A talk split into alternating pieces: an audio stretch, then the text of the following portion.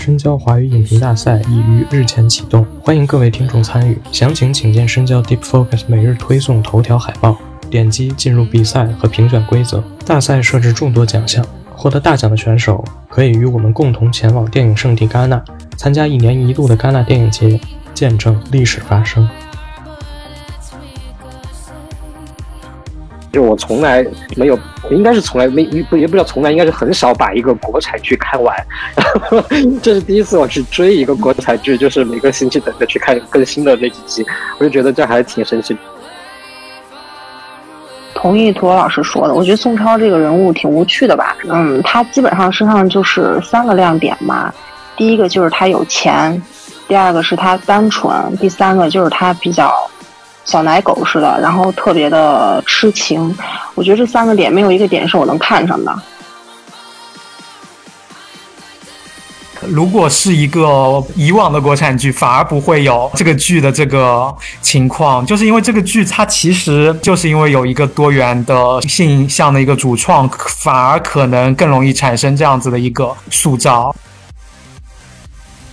剧作角度来看的话，我也会觉得好像这些人物对整个剧的帮助并不是特别大，就是删掉也是成立的。这种感觉其实是一直持续在我看可能到了片子里面的一个同感吧，就是像之前看《山未来》这也会有这种感觉。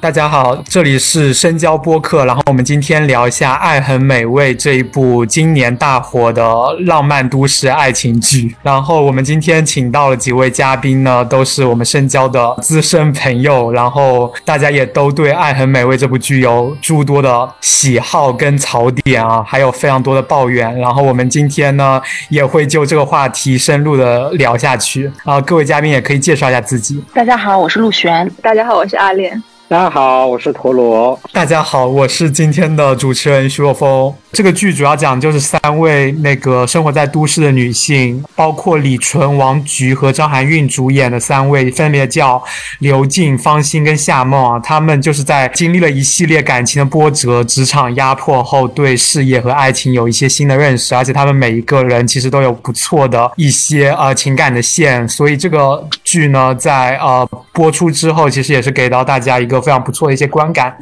然后我觉得大家其实可以先聊一下对于。《爱很美味》这部剧的一个观感，因为这个剧给我的感觉是非常好的，因为它在一些概念构思上，还有剧本框架上，以及人物关系跟场景调度上，其实都有不错的一些小亮点啊。比我们之前大量的一些都市爱情轻喜剧，或者说用一个国外概念，就是小妞电影来说的话，其实我们之前看的那些剧还是会有一些土味感的。但是这一部剧其实给我们呈现了一个比较好的一个范本，就是它还是相对来说比较符合我们心目中对于都市丽人。的一个感受是吧？那大家可以先聊一下自己的一个感受。那就要不陆璇，你你先开始。其实说实话，我好长时间没看这个国产片了。然后是因为这次播客嘛，然后再加上它其实在豆瓣上还挺火的，然后我就挺好奇的吧，我就看了一下，然后当时很认真的看了一遍哈，但是。嗯，说实话，我觉得这个剧本身编剧他从内容上，其实我比较失望吧。他的所有的男女主角的人设，然后包括从。呃，内容上的一些设置其实是很有意思的，但是我一直看到最后，最后我会挑出来很多毛病和很多槽点。我跟元首说过嘛，我说我看第一集的时候，我觉得就是惊喜也是挺多，槽点也是挺多，但是我看到最后的话，我觉得满脑都是槽点。然后它其实整个看上去就是说把我们当下。就是它其实整个剧，我觉得挺就如果一个女生去看的话，其实它还是有一些比较女性主义的，或者是现在大家比较热衷于讨论一些关于女性的一个自我定位的一些一些问题，其实都是很尖锐的提出来了。但是提出来了以后，他又用一些很糖水片的方式去去去去探讨这个问题，甚至我觉得都不存在探讨。我觉得这个剧基本上只是。把我们的现代的生活，然后用一些比较狗血或者比较糖水片的方式去复制了一遍。对我来说，我的生活或者我周边女性的生活，我已我已经知道大家是会有什么样的问题，或者是被就是被束缚于什么样的问题里面。所以我看这个片子，其实我希望的是。有一些比较超越的东西，但是我后来感觉看完其实只不过看了一个简单版的我们自己的生活，所以我觉得比较失望。就是说他没有一点点想把这个事儿往下去深稍微深入一点去去探讨，或者去比较严肃的对待。然后其实有很多 cliche 在里面啊，虽然表面上看，其实提出来的东西、提出来的标签、提出来的话题，其实都都挺好的啊。基本上是这样一个观感。入选，你其实是把它跟一些更好的美剧，比如像那个啊《欲望都市》之类的那些是去对标了，是吧？可能吧，因为因为我我我很久没，说实话就很久没看那个国产片儿，但是我记得我之前看过，我实在忘了。我觉得那个片儿其实还不错。我忘了，回头豆瓣查一下吧，也是个国产剧。好，没事。阿恋呢？我可能整体的观感会跟陆璇比较像吧。呃，其实我一开始也是。就是看到各种有灵推荐啊，然后口碑推荐，然后去看，然后一开始确实是觉得很有亮点，很有新意，然后就真的是像吸毒一样，一直追，一直追。然后他那个每集体量又很短嘛，可能就半个小时的样子。但到后面的时候，越来越觉得他好像就是一个中年人的爽文，或者是说支持女支持女性的玛丽苏。然后甚至到了我，我昨天刚刚看了最后两集，甚至看看到最后两集的时候，我是觉得已经非常的煎熬了。呃，我不知道大家就是有没有这样，就是整个。观影过程的这样的一个心态改变啊，反正在对我来说，就是他最后一集差不多每个角色讲了二十多分钟的对白，就可能就为了为了让他结局而结局的那种感觉。然后我是整个人感觉非常的坐立难安，然后到最后就是会观感是越来越往下的这么一个感受。那陀螺呢？我感觉你应该会给个好评吧，不然我们今天播客没法做了。没有，我肯我肯定是会给好评啊，但是我很理解就是陆璇和阿恋刚刚提到那些问题，因为我可能觉得还是因为前就。口碑上去了，大家可能对它有更多的期待。但是我觉得刚刚峰峰提到的一个概念是比较符合它，因为它就是一个小妞电影的一个一个配置，其实就是一个 chick flick。嗯，刚像刚刚陆璇提到它的不管是糖水的一些东西。然后还有一些特别呃玛丽苏的，或者一些很轻的一些，没有去过多的去讨论一些里面的议题的东西。我觉得他自己的定位就是把定位自己定位成一个这样的比较玛丽苏的，然后很娱乐的一个。我们如果把它放在电影里面说的话，其实就是一个特别商业的一个片子，所以它并没有。想要把自己往一个更深的地方去讨论，那呃，那好是就好，我觉得它好是好在它的这个呃娱乐性上面吧，就是很好看。我觉得我们大家可能都没有想说去苛求它去去做太多的东西，因为其实它能把这个东西，像刚刚陆璇提到的，还有一些真实的点，有一些亮点，它已经能展现出来。我个人觉得都已经很不错了。所以其实我在豆瓣上我给他好评，其实更多的是一个鼓励分吧，因为。说实话，我觉得有很多有灵的评论，评论用到了一个词特别特别好，就用了一个“正常”这两个词，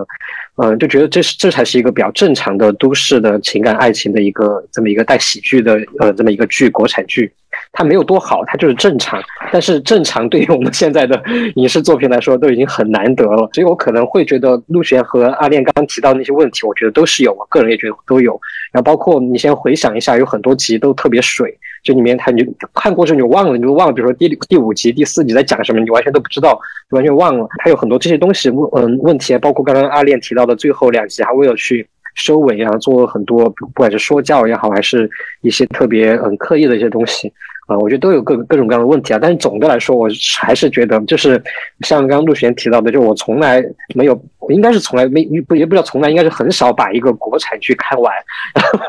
这是第一次我去追一个国产剧，就是每个星期等着去看更新的那几集，我就觉得这还挺神奇，就证明它就的确还挺好看，就只是因为好看，我觉得已经很不错了，当然有很多问题，我们一会儿可以慢慢聊，但它就我觉得就好看这一点已经很好。对，大家其实刚刚讲的主要就是一些偏宏观的一个感受啊，但是其实我个人的一个感受就是，它其实在剧本上还有人物上，我其实觉得做的还是挺不错的，就是能吸引我看下去就已经是我觉得非常好的了。而且它其实人物呢，每一个都有差异，每个家庭呢也有各自的一些那个他们的一个小问题啊，就是我觉得它其实很好的一个地方在于，它把这三个人的这个问题呢，其实是一以贯之的给贯穿在这二十集里面的，就是每一个人。他要面对的一个问题，其实从小到大一直都存在的，所以它其实还是一个有问题意识的剧，而不是很多国产剧，其实大家可能，我刚听两位女嘉宾和陀螺都是没有看国产剧的习惯，但是我每年可能要看二三十部国产剧，我感觉得有问题意识的国产剧是很难得的。我感对我感觉我跟我感觉我跟峰峰都是把那个标准降得很低，就只要能看下去的，对，哦，好的，对是。然后我觉得场，其实大家刚刚都没聊场景调度，其实我觉得还挺有亮点，因为陈正道就是那种很场景调度上他还是很用心的一个导演，特别是我记得我当时熬夜第一次熬夜就是看到凌晨四点，就是把他前八集都看完，我很惊讶于他第七、第八集完全就是在夜店里面拍，我就觉得。他那一那两集的那个调度水平，其实是不只是甩掉所有国产剧，而且他其实很多国产电影都没有办法做到那个调度水平的，其实还挺有意思的。当然，当然，大家刚刚大家也都不聊了，那就等一下，就是因为你刚刚提到那个第七八集的那个调度问题啊，就是其实我后来有专业有去留意留意，就我其实发现可能其他集就没有那么明显，或者其他集的指导水平可能就会稍微比较平一点。然后，因为这个这个剧应该是陈正道和另外一个导演一起联合指导的，所以我觉得可能。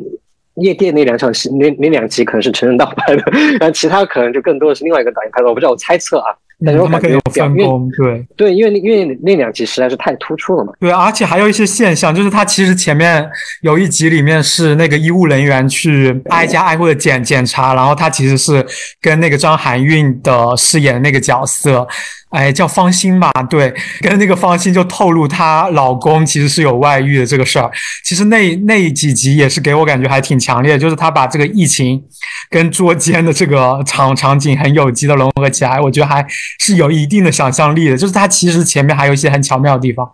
我个人的话，其实看槽点，因为我个人不是那种喜欢追究剧集或者说电影一个不好的地方的那么一个人，所以我就是通常都是会 只看亮点的这么一个情况。我刚刚就是往回再圆一些吧。然后第二个问题就是，大家其实最喜欢这个剧里面哪个人物，然后最喜欢哪段人物关系？我就是有两个问题啊，一个是人物，还有一个是人物关系，大家都可以聊一聊。我本来应该最喜欢的是夏梦这个角色。但是因为这个编剧吧，哦，我再补充一句，我刚刚忘说了，就是整体为什么我对这个剧观感特别不好？因为了解我的人可能知道，我特别喜欢就是较真儿，就特别喜欢梳理这个剧，就是梳理一个电影或者一个剧里面的就是人物关系。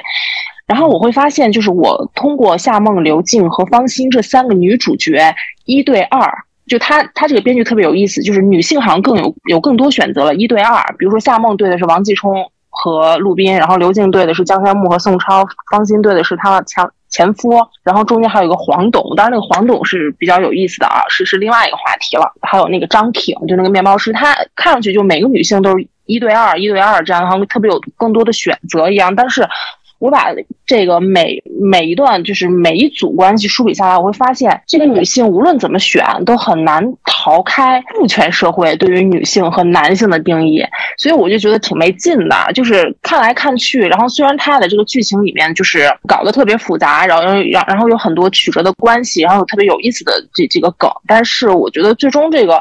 就是里面还是里子还是挺老套的。我为什么要说这段呢？我要说这段原因，就是说这就为什么我没有办法喜欢夏梦。就是夏梦这个人设本身我是喜欢的，但是因为他编剧设置的夏梦跟。陆斌就是那个健身教练之间的，就这个设置让我觉得就是没有办法喜欢这个人物。当然不是因为所谓的社会阶级性，这个问题一会儿我可以聊。然后我先说我最喜欢的角色应该是刘静吧，因为无论是夏梦还是方心，其实他们都是有自己的所谓的优点、优势，所谓的优女性优势在里面的。然后但是刘静她可能是她这个人设应该是更符合我们现实生活中的普罗大众的，就是普遍女性的。嗯，就是他这个整个人物其实设置的，我觉得比较的接地气吧，啊，因此我会比较喜欢这个人物。当然了，这个人物对我来说也不是没有槽点的，而且槽点也挺多的，只是没有另外两个人槽点多。然后我我想我想专门聊下夏梦啊，是这样的啊，夏梦跟那个就陆斌谈恋爱这个事儿，我当时看完我下巴都快掉了，但是并不是因为我是。势利眼，或者因为我慕强，或者我什么，呃，就是嫌贫爱富，绝对不是，是因为我发现这个 编剧吧，他给我们下了个套，他特别的鸡贼。他鸡贼的点在于什么？他鸡贼的点在于陆斌，他虽然社会地位不如夏梦，然后他虽然财力、权、社会权力、社会地位方面都不如夏梦，但是会有一个。非常重要点叫做他的性力很强，在性力，我不知道这段这段能不能播出来，因为我刚刚读完那个《艳女》那本书，那本书里面其实我觉得非常好套用这个剧，就是那本书它里面有说到，就是性弱男或者弱气男的原因，就他对他的定义其实不仅仅是他的财力、他的权力、他的社会地位和他的身身体暴力力量方面很弱，然后说如果一个男人这四点都不达标，这四点都。不能符合就是父权社会对一个男性的规格的定义的话，没关系，他还有的救。只要他的性力是符合规格的，是 OK 的，那么他其实前四个不符合 OK 都是可以就是被忽视的吧。所以我觉得就是套用在这个陆兵啊，这个健身教练这个角色和夏梦之间的关系，我觉得完完全全就能说得通。然后我就会觉得这个导演就是这样设置还挺鸡贼的，但你乍看你觉得他好像是想。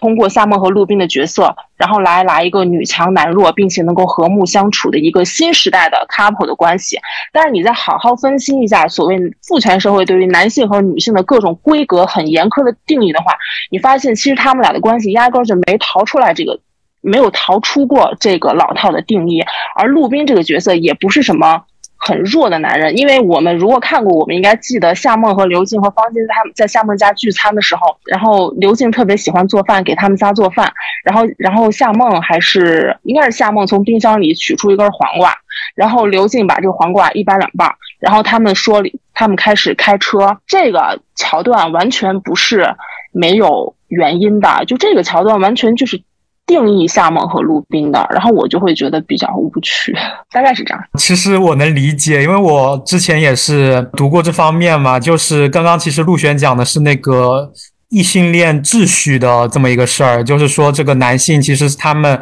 就是啊，也不是他们，哎，我我是男的，啊，就是。异性恋秩序下的这个，我们男性的话，其实就是他其实是活在一些处于一个性欲望主体的这么一个位置下，所以他就是会对我们产生一种命令，就是说我们需要做到 A B C D E，然后如果我们做不到，我们就会被女性化，然后被视为像女人一样男人。而这一个概念呢，其实就是厌女症的一个核心啊，所以也就是异性恋秩序的这个东西，其实是。厌女症的核心吧，其实刚刚陆陆璇可能讲的是这这套东西。那么，呃，我其实觉得这个剧吧，倒也没有厌女这么严严重，或者说你你看你你看，但是会有一点点，是是会有，对对对对，他我跟你说，他每个人物关系，每个人物里面都沾了那么一点点厌女症的那个老毛病。他为什么要把陆冰一定要设置成一个浑身肌肉的一个一个健身教练呢？我觉得太坏了。就是这个，这这个其实我觉得倒是可能也是跟这个主创团队他们的一个身份可能也是有一些 关系，但是我觉得这个东西也是很难掰扯，因为这个身份一个多元多多元身份的，他们也有他们的一套厌女的一套秩序的一套机制，那可能跟异性恋秩序又是另外一套东西了，那就哎还是挺难掰扯的。如果要真的讲下去。但是但是这样，我我我也不再套用这个原因，是因为我知道，就是说白了，就可能我甚至阿恋作为女性，我们也会有厌女。然后我指的是，就是可能我我跟土豪老师跟徐徐若风老师的这个之所以评判不一样，是因为我可能过于严苛了。就是我可能还是希望在这个剧里面，因为大家其实身上都会有一点点厌女的，没办法，我们都是社会人嘛。然后这个社会本来就是父权的，所以每个人都会有这些。只是我希望的是意识到自己会有厌女，或者说这个剧里面他稍微有点意识，稍微超越一点点。但是我会发现，就是这个剧犄角旮旯，任何任何每一个点，它都会沾那么一点点。除了这三个女性。好歹还是。特别好的、特别铁的闺蜜，我觉得这可能是唯一让人觉得比较欣慰的点，对吧？嗯，因为这个剧它其实有打一个女性牌，就是说它其实是最后的时候，它有一个升华，就是说希望就是用更……哎呀，我也找不出什么人话了。它其实就是想让女性成为一个有主体意识的一个女性。它其实讲的是这么一个事儿吧。刚刚陆璇你讲的其实就是说，啊，这个剧到最后，其实他们的这些女性的一个形象，她们还是处在一个比较标准的，或者。说啊，所谓的非非男性特征的这么一个形象里面是吗？对我我指的是女性和男性在这个剧里面都是标准品，都是社会的标准品，就是每个人都沾了那么点儿社会对于男的和女的的要求的规格。就是每个人，哪怕是夏梦呢，你想想夏梦是这样子的哈，我我为什么后来不喜欢夏梦？一个是因为她找了陆斌，一个更重要的是因为，她虽然是一个很优秀的女性，在作为社会人、现代人的话，她是很优秀的，但是作为一个女人的话，她说实话还是说的轻巧点就是不够自信，说的难听点就是她其实她没有意识到自己作为女人应该有的。就是自主性，比如说他对于自己身体的这种不自信，当然这种不自信每个人都会受到社会的一个灌输嘛，就标准的灌输。但是他不自不自信到就是直到陆冰认可他的这个身材是 OK 的，然后他才喜开颜笑。我就觉得这让我觉得这个人也是比较，你懂的。其实我能大概能理解你的意思，不过我其实，在看剧的时候，其实会把这些，就是我可能不会那么认真，因为我觉得大家每个人都有很多的缺陷，活在这个世界上，就是大家，哎，身上都是充满了毛病。因为我自己也是一个只能打及格分数的一个人，活在这个世界上，所以我不会，所以我不会要求别人也达到。对对对，其实我是但是你看这个想法，嗯，对，但是你说的我能理解，对。对对对，你看，就是最新的那个电影嘛，就是世界上最糟糕的人嘛，那个女性我就觉得很 OK 啊，差距是不是太大了？我其实也看了。对，阿恋有没有什么想回应的，或者说你的想法？刚对那两个问题，还是人物和人物关系的这两点？其实我的想法可能就是跟陆璇就是有一些接近的地方吧，就是我一开始其实也是非常喜欢夏梦这这么一个人设的，就这种呃女强男弱的。这么一个东西，就他一开始跟王成的关系是非常的有趣的，但是在第二个男男性出现之后呢，我就瞬间觉得他确实是变得有点无聊了起来。而且陆斌这个人物给我的感觉就是很像美剧里面的那种肌肉水管工，然后他来了之后要跟美丽的女主人发生一些关系，就那种感觉。然后其实其实包括刚刚陆璇提到的性力的这个东西也是，除了陆斌，还有那个山山木。对，山木。呃，对对对，山木。就刘军一开始对于山木的喜欢也是有一开呃从性幻想开始的嘛，所以其实这两个男性都是从呃性的吸引力这这个方面开始就呃怎么说，就是让两位女主角吧产生了好感。对，所以这个其实也是可以呃理解为什么说。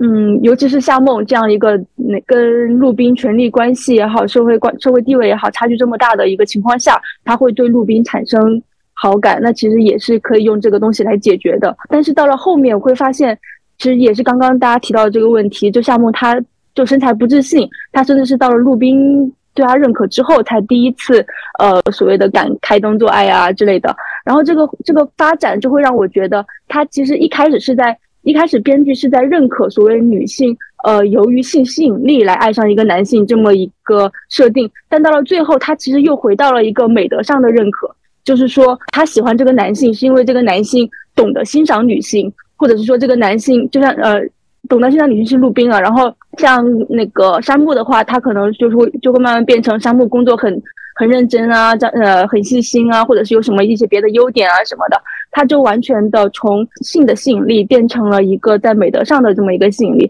我这会让我觉得其实又回到了我们老一套的东西上面吧，就是我们明明可以大大方方的承认说，呃，我们就是因为性吸引力，然后喜欢上了这个这这些男生，但到最后好像还是我们要追求一些呃思想上的呃美德上的一些东西，然后在在这个基础上，呃，又回到了。一开始会让人觉得就是非常东亚传统的一些情感构造吧，因为刚刚大家也提到所谓的超越性的这一点嘛，然后对于我来说，好像他这个呃剧情的发展也好，人物的关系的设定也好，到了他的这个变化，反而是让我觉得没有超越性的。一个方面，他如果是更去强调性吸引力这一点，是让我会觉得啊，他好像是更走了往前走了一步的。其实你讲的是个欲望的感受，然后其实就是其实是从性欲开始的，但是其实到最后又回归到一个东亚道德体系下去。特别是陆冰的一个形象，其实给我感觉就是他特别强调不能说谎，不过他其实过了两集他又去和好了。但是他在和好的那个场面又很狗血，就是王继聪跟夏梦抱在一起之类的。我觉得陆冰的这个形象，好像大家刚刚陆璇跟阿恋其实都是有一点非议。基本上集中在这一块，因为大家好像我在，因为我平常平时非常喜欢刷 B 站，然后我会非常热衷于看那些就是啊大家喜欢那些角色，然后会看那些二创的那些东西嘛，然后我就看到大家其实呃网友们最喜欢的是宋超这个男生，然后女性的话可能是相对来说还是喜欢夏梦一点，夏梦跟宋超好像这两个是大家观众普罗大众会更。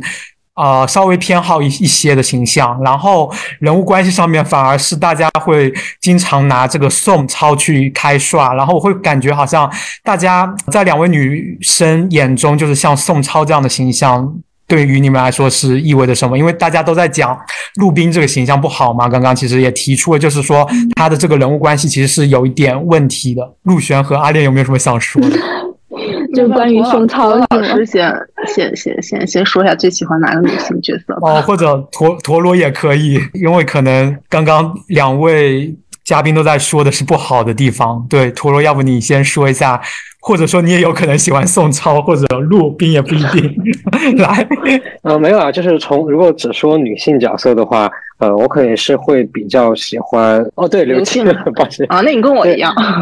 对我也比较喜欢刘静的角色。我觉得刘静她这个她的这个形象，还包括她的性格，还有这个定位，我觉得跟我身边有一些女性朋友都比较相似吧。我会比较对这个角色会可能投入会比较多一点。然后你说到关系人物关系上面的话，我其实都觉得还好。我没有一个我觉得我特别喜欢或者是特别讨厌的，我觉得都比较平淡。就他人物关系这块，我的确觉得是是他做的一个不太好的地方。我更喜欢的其实就是刘静和他父母之间的这段关系，嗯，包括其实还里面不止刘静和他父母，还有夏梦和他父母之间，我是比较喜欢他讲父母这段这这几段的小小故事啊，我是。特别的感同身受，包括刘静，他后来去跟他父母说他要开餐馆这件事情，我觉得处理的特别像，就是同志要出柜的时候 那种感觉，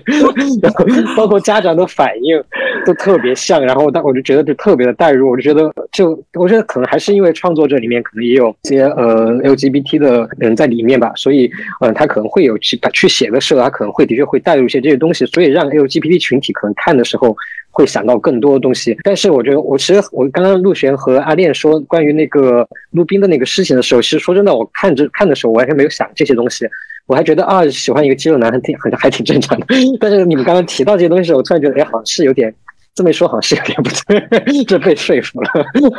对，然后你刚刚说到那个宋宋超啊，因为我有看那个腾讯视频，我有去注意弹幕，就的确宋超，呃，就全什么全网力全网力挺宋超啊什么的，就是好像喜欢宋超的女生特别多。然后，但我反而其实觉得宋超是那种特别刻板印象的那种，呃，就是。这种甜宠剧里面的主角的男性的一个形象，就是钱又多，然后又又又温柔，感觉没有任何缺点的一个一个人物。我觉得这个反而还不太好，因为其他几个角色，我们看，呃，男性角色其实多多少少都有他们的一些缺点，只有宋超这个角色，我们发现好像没有啥缺点，他就是一个感觉一个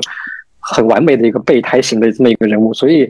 我明白大家为什么很喜欢他，但是反而我觉得宋超这个角色是最单薄的一个角色吧。大家怎么看待？就是所有的观众，就是也不是所有观众，就。大部分观众会对宋超这个形象还是比较喜欢跟认可的，除了刚刚陀螺老师讲的这个他很完美以外，同意陀螺老师说的，我觉得宋超这个人物挺无趣的吧。嗯，他基本上身上就是三个亮点嘛，第一个就是他有钱，第二个是他单纯，第三个就是他比较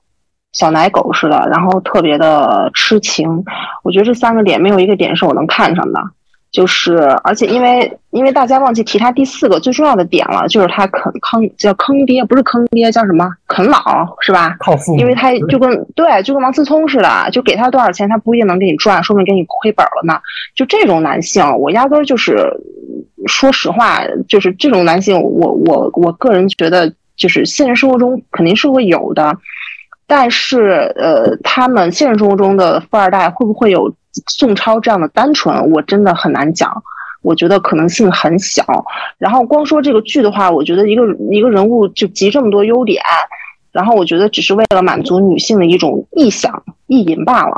然后我觉得就是我们看剧，就是取决于你是把自己放在一个什么位置，或者你把这个剧想想想用来。对你做些什么，是什么样的一个功能，然后来来来来来决定的。如果大家只是把这个当一个糖水片的话，我觉得肯定会很喜欢宋超。但是我个人的话，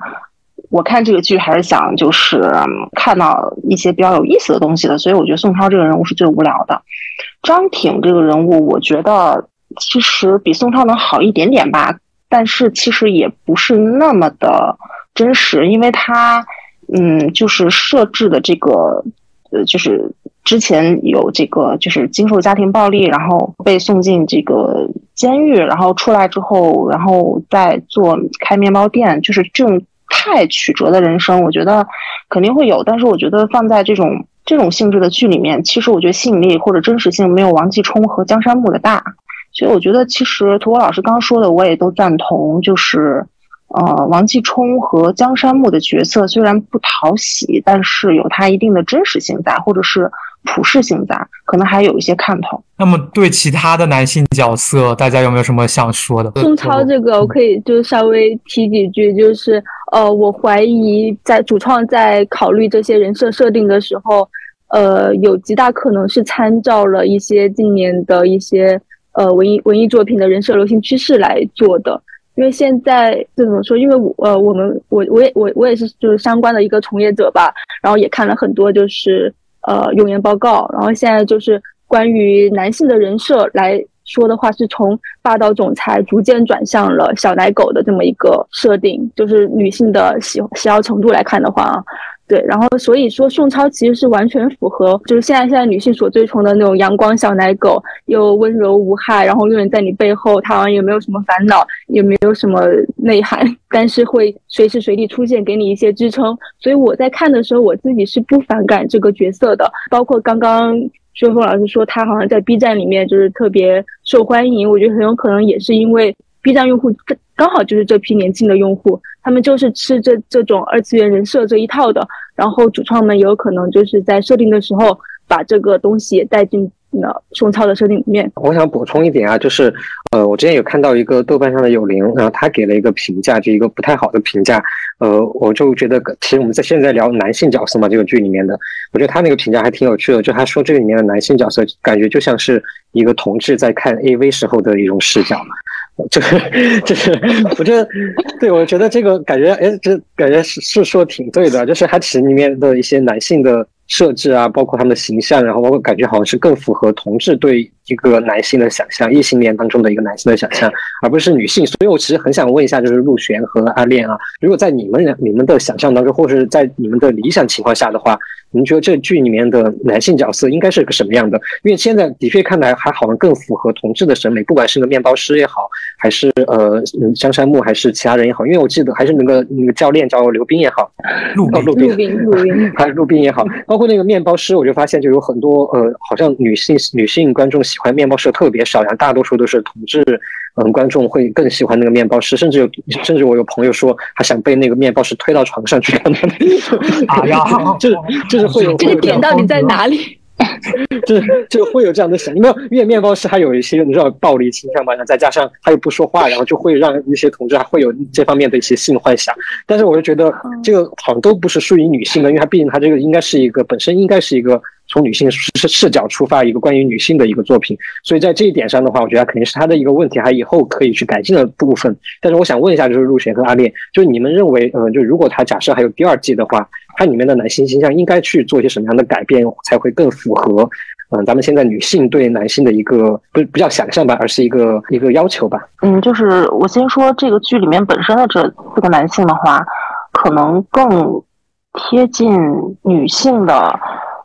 想象的可能就是面包师张婷吧，不是说对我来说，对我来说这四个都不行。但是我觉得就是这个剧的话，嗯，张婷可能会好一些。我觉得在张婷的人物设置上来说，编剧也是套用了我刚才所说的，就是对于男性的一些标准要求，就是说，你看啊，虽然。就他又是那种二元对立的方式去柔和一个人物，然后让大家觉得这个人物是合格的。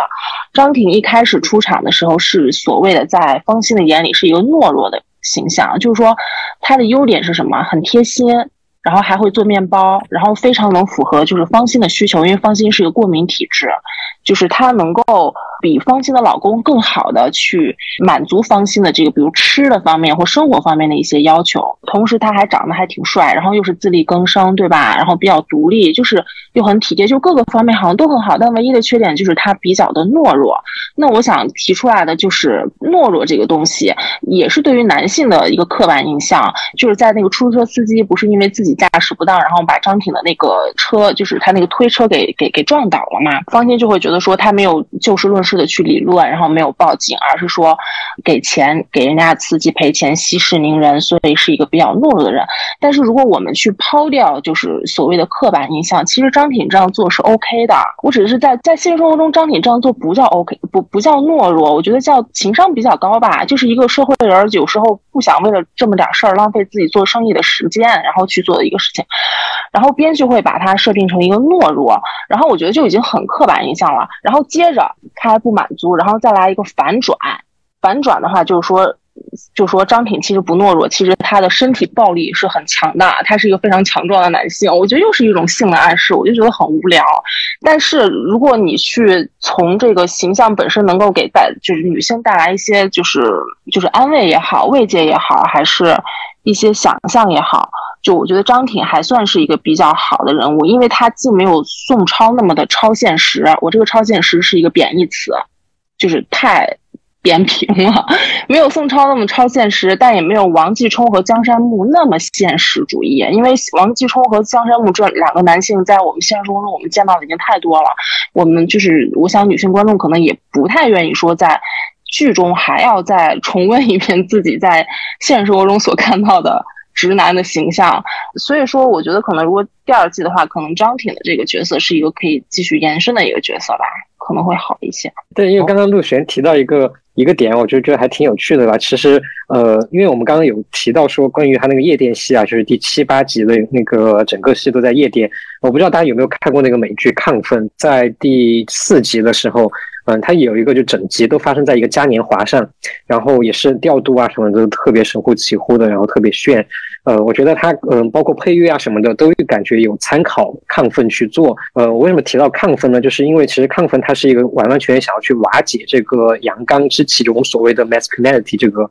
这个词的这么一个剧。然后呃，它这块就做的我可能就觉得。比较符合刚刚最开始陆璇提到的一个，他会比较更先进，可能更更好一点在这方面。那嗯，刚刚其实陆璇提到一个关于那个懦弱的那个事情，我一时我看的时候真的没有想到这一点啊。但是刚刚陆璇提到，我就真的觉得会是这个样子的，就他又把一个关于阳刚之气或关关对对一个男性的一个要求，就把它附在这个上面。呃，我觉得他反而其实是一个不太好的一个刻板的东西。其实他把所有的把这个男性角色也禁锢在了一个。一个社会的一个要求之下吧，嗯，因为我记得《亢奋》那个剧里面，它前面你其实里面也有很多男性角色，但是他就会故意去表现，或者是去表现这些男性角色，他们在这样的一个社会里面，在这样一个要求。呃，阳刚也好，或者怎么样也好，一个一个男性所需要的这么一个气质之下，他们所受到的折磨和他们甚至会做出一些很反面的一些东西，其实他们都是一个很被动的，很就是在这个规则之下一个很受害的这么一个形象。所以我觉得，其实如果这个剧有第二季的话，我希望他们，因为如果既然他们已经参考过了亢奋的话，我希望他们可以在 在这一步上，他们可以再往前面走一点。就是他们，我希望他们把这整个这个关于社会社会对于阳刚对于男性的这些东西，全部都把它给瓦解掉，然后去去这么去做，我觉得可能也比倒过来说，可能也比较符合刚刚陆璇提到的一个像那个面包师那样的一个，就是如果他懦弱呢，也是 OK 的，就是谁说男性不能懦弱？而且那个其实也不是懦弱，我也我明白，但是我觉得。就没必要去把它当做一个缺点来说嘛。嗯，我其实刚刚也有在想这个问题。其实像亢奋，还有像国内观众会更有印象的，其实像月光男孩这样子的电影，其实都是在讲这个事儿。呃，而且他们其实都会有一个点，就是说这个路径或者说它的一个通道啊，它是通过一个。男性的一个同性社会性欲望的这么一个点，就是说男性其实是需要在获得其他男性的认可，然后才可以啊继续维持在一个所谓的男性社群里面，然后被当做一个男性，这个就是一个社会给予一个男性的一个框架。然后如果是你不能被呃一个识别为一个男性啊。或者说就是被其他人，就是呃用通俗的话来讲，就是被当成娘娘腔的话，那么其实就会被这个框架所排斥，被边缘化。所以就是这个，其实就是刚刚其实两位嘉宾也有在啊，几位嘉宾也有在聊的这个事儿，就是《爱很美味》里面它其实有一个特点啊，就是刚刚陀螺你也讲到了，它其实因为主创的关系，它其实啊里面的男性有很多男性他不是以所谓女性的。对于男性的一个标准，但我我反而是觉得这个相对于在国内的语境下面谈，而不是说上升到国际的语境上谈，反而也相对来说是一个优点，就是它里面的男性形象其实相对来说还是一个同志眼中的比较喜欢或者说比较想要去营造的一个男性形象，而不是说是。就是跟其他的国产剧去比的话，因为其他国产剧的男性形象是更糟糕、更刻板。它其实更可怕。相对来说呢，你要说把刻板程度标一个分一百分啊，可能其他国产剧的男性形象如果是九十九的刻板程度，它可能有到七十的刻板程度，或者稍微就是。更低了，但是他可能没有到，而且杠亢奋也好，月光男孩也好，他也是塑造了很多刻板男性形象，然后通过去瓦解他们，才来做这个瓦解男性气质的这个叙事的一个逻一个逻辑的。只是说这个剧的话，它其实没有办法做到去瓦解这么一个情况。最后一句话就是徐若凤老师刚说那个，就是呃男性同性社会性欲望这个事儿，嗯，我觉得啊。这个剧虽然他人物形象还成，但是他你没有发现他在男性和男性之间的关系，其实他也是很刻板的。就是他安排了王继冲跟陆斌是情敌，但是他们俩也打过架，就是所谓的雄竞。咱们不是现在有一个雌竞嘛？他们俩是雄竞了一把。但是有没有发现他们俩就非得安排他们俩关系其实特别好？就是在真相大白之前，他们俩还一块喝酒，然后一块讲心事儿。就两个男人之间的纽带其实是非常非常。紧密的，包括那个呃，宋超跟江山木更不用说了。其实关于他们俩，我觉得他们俩之间男男性纽带是非常非常强的。有一幕让我觉得非常的不适，就是他们俩，江山木带着酒去去宋超他们家，然后两个人晚上喝夜酒。江山木还说一句让我觉得特别想吐的话，就是。呃，如果我咱们俩不是喜欢上同一个女人的话，咱俩肯定是好哥们儿。其实我想吐槽的，我想跟江山木说的是，你们俩即使喜欢上同一个女人了，你们俩也是好哥们儿。因为我们要知道，就是江山木他本身一开始就是呃，就是突然就是加大了马力去追求呃刘静的原因，不就是因为就是他发现就是刘静身边有有一个宋超嘛。然后他才到夜店去，然后但夜店他还有公事在身，但但是我意思说这是个宋超的出现是个契机，让江山江江山木对于刘进所谓占有的欲望更强了一步呀。那这个不就是男性同性同性社会性欲望的一个对同性社会性欲望一个最有力的证明吗？但是我们看，但我们反观在这个剧里，就是在这个剧里面，作为情敌的两对四名男性纷纷双双。成为了好哥们儿，但是我们看，就是刘静三个女性，当然她们之间是没有情敌关系，因为她们三个必须是好朋友，所以她们之间不存在什么雌竞的可能性。但是为什么为什么编剧没有安排她们三个中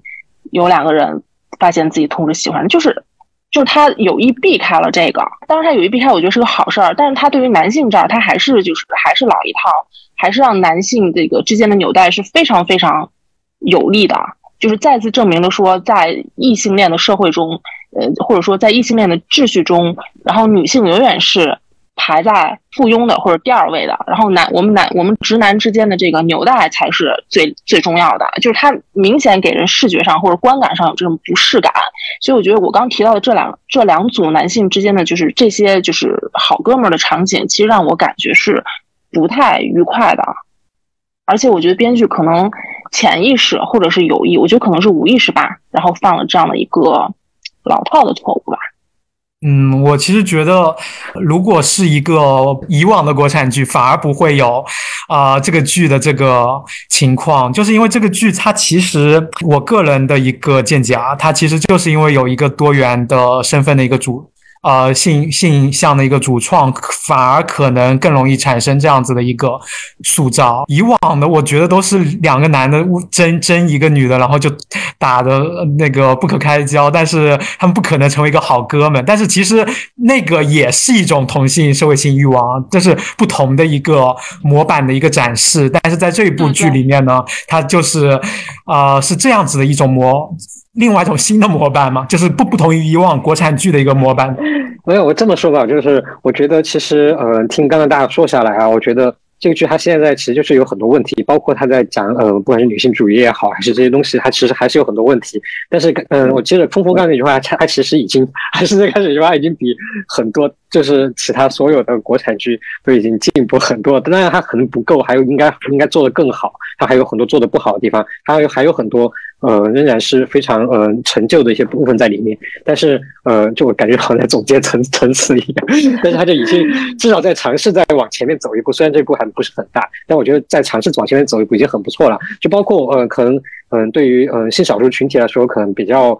嗯，讨论更多的是关于在那个那个亦庄皇后的那个夜店的那场戏，包括那个黄董的那个身份的问题。我觉得在这一块上面，嗯，这个当然是陈正道一直在努力在做的事情，就这点肯定是没啥没啥说的，肯定是个特别好、特别正向的一个东西。对，但是我是觉得，嗯，他的确可能会在其他其他一些部分做的还是有点太想要去依附于不管是市场也好，嗯，去讨好呃某一个某一个群体的观众也好，然后他可能还是不够，就像刚杜璇说，他还是做的还是不够吧？对。大家有没有想说一下，就是相对来说比较喜欢的一个场景或者段落？因为包括他打动你的原因是什么？因为我们前面可能讲的太多都是关于挑刺儿，然后我觉得其实这个剧吧，说实话就是，哎，真的是今年最好的国产剧了，已经是。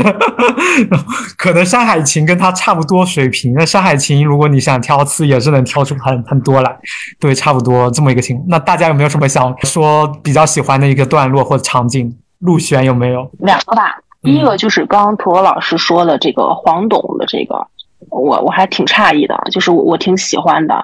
因为我觉得他其实打破了某种呃刻板印象。因为我自己其实是有 gay 蜜的嘛，其实呃我我觉得就是黄董这个人物的这个设置，我觉得眼前一亮的原因是因为我们乍看我们会认为他是一个直男，就是我们没想到他是一个 gay。但我觉得这个挺符合实际的，就是在我们刻板印象中，我们认为 gay 都是，就是这不是我说的啊，这是刻板印象说的，就是比较阴柔。但实际上，比如说我自己的 gay 蜜，你乍看你不一定能看出来他是直男还是 gay。就是我觉得，就是黄董这个人物设置，我觉得是贴近现实的，而且我觉得他也是，我觉得选这这么一个演员，我觉得也是为了打破这种大众比较。不好的这种刻板印象吧。第二个的话，我觉得比较好的可能就是方心，嗯，离婚然后重新振作。可能我这么说，感觉我也挺就挺俗套的。但是我觉得比较好的就是，嗯，因为方心她本身是一个就是白瘦美，然后对于她前夫其实依赖性也很重，对吧？而且是已经就是呃长期的一个依赖了，所以说她，嗯。最终就是跟前前夫，然后最终翻脸不认人那段，我觉得看的会比较爽。然后这个爽的话，其实可能也不会特别符合现实情况吧。就是现实情况，可能你长期依赖一个男人，你不会立刻就振作起来，可能要在床上躺三个月之类的。但是我觉得就是怎么着，这个看的是就是呃就是就他立刻就振作起来，然后包括他就是。就是狂骂她的前夫嘛，然后当然关于那个离婚分家产分房子那段，他其实有这种精神胜利法的一个嫌疑，编剧肯定是不想就涉及到所谓分家产这种婚姻法，就是这种过于复杂的一些。就是社会法律的问题，所以让方心就是通过精神胜利法说这个房子我也不要了，呃呃，这个可能是可以小可以吐槽的一个小的一个槽点，但是整体来说，方心的离婚这个事情本身，我觉得也是亮点吧。阿恋呢？我也是觉得像黄董啊，或者是那个唱歌的那个药娘也好，就是确实是一些比较新颖也比较有意思的设定。其实很多。呃，有灵对对于这部剧的讨论也会集中在这些地方，但是如果从剧作角度来看的话，我也会觉得好像这些这些人物对整个剧的帮助并不是特别大，就是删掉也是成立的。然后这个也这种感觉其实是一直持续在我看陈陈正道的片子里面的一个。同感吧，就是像之前看《善未来》这也会有这种感觉，就是我会觉得他好像可能因为自己是这样的一个身份，然然后强行在剧里面加入很多这样的设定，但这些设定到底对整个整个片子有些什么样的帮助呢？就是我会有时候会觉得其实是有加的有一些硬的，对，就包括其实大家也说，就由由于主创是 LGBT，可能会对整个片子的那种呃男性视角有一定的抑制。但其实另外一方面，我我也不觉得它好像就是一个进步吧。其实像刚刚大家说到的两组的男男性关系的那种呈现，也是可能就是他已经不是传统的雄竞，两个人要扯头花之类的，那他们已经可以称兄道弟了。但是可能就是在我看来，他们的这种称兄道弟。反而是没有把女性太放在眼里，就他们可能就是呃两个人都是好哥们儿，然后他们其实就可以，就他们的生活中其实可以不要这个女性，就对，就是会有这样的一种观感在。所以我觉得就是怎么说，就主创团队在关照一部分的同时，其实也是损失了很多东西的。喜欢的场景是吧？回想一下，应该也是。夜店戏这一场吧，它的生化确实是非常棒。就是到那个刘静跟两个男人坐在那个台子上面喝酒的时候，其实他那个镜头一抬，背后开始燃火呀，这种，所以我是觉得他在这方面设置上是有很多心思的。我对我比较，我想要可能想要反驳一下刚刚阿恋的那个观点啊，就是嗯，可能我当时我记得那一集播出的时候，就是第一次方心和黄董去那个。呃，那个酒吧，然后去看那场演出的时候，我记得好像那个时候就有一阵比较小的 backlash，就是一些反驳批评的声音，就觉得陈正道又在夹大私货，夹那个携带私货啊什么的。嗯，其实我觉得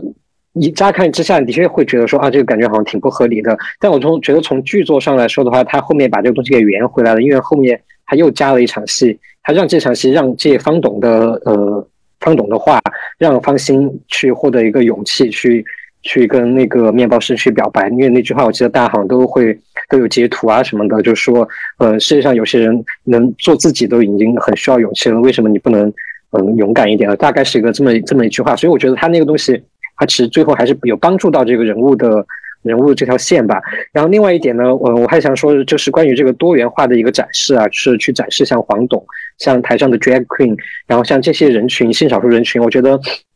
它其实是比较也比较符合它整个剧的一个一个嗯核心的一个设定吧，就是我们不需要去按照一个社会上既定的情感关系或怎么样去嗯去走去生活过我们的自己的过我们的生活啊，包括像刘静，她就不不是非得要去嫁人，她还是可以有自己的梦想怎么怎么样的。然后我觉得它其实内核其实还是比较相符合的。然后包括刚刚那个阿恋提到的那个盛夏未来，其实我觉得也是这个样子的，就是。呃，现在未来还在是一个青春成长的电影嘛？呃，那青春片它其实它最后的落脚点就在于说，它需要让这个主角女主角去意识到，就是呃，有些时候我们爱的我们爱的人，我们喜欢的东西，是我们永远不可能去得到，或者是我们永远不可能呃去追寻得到的。那它其实就通过了那个呃。那个吴磊那个角色去去帮他去意识到这个是问题，所以我觉得他还是比较相符合的一个东西，而不是他强加进去的一个设定。当然，我觉得之前承认到五月份的那个悬疑片叫啥来着？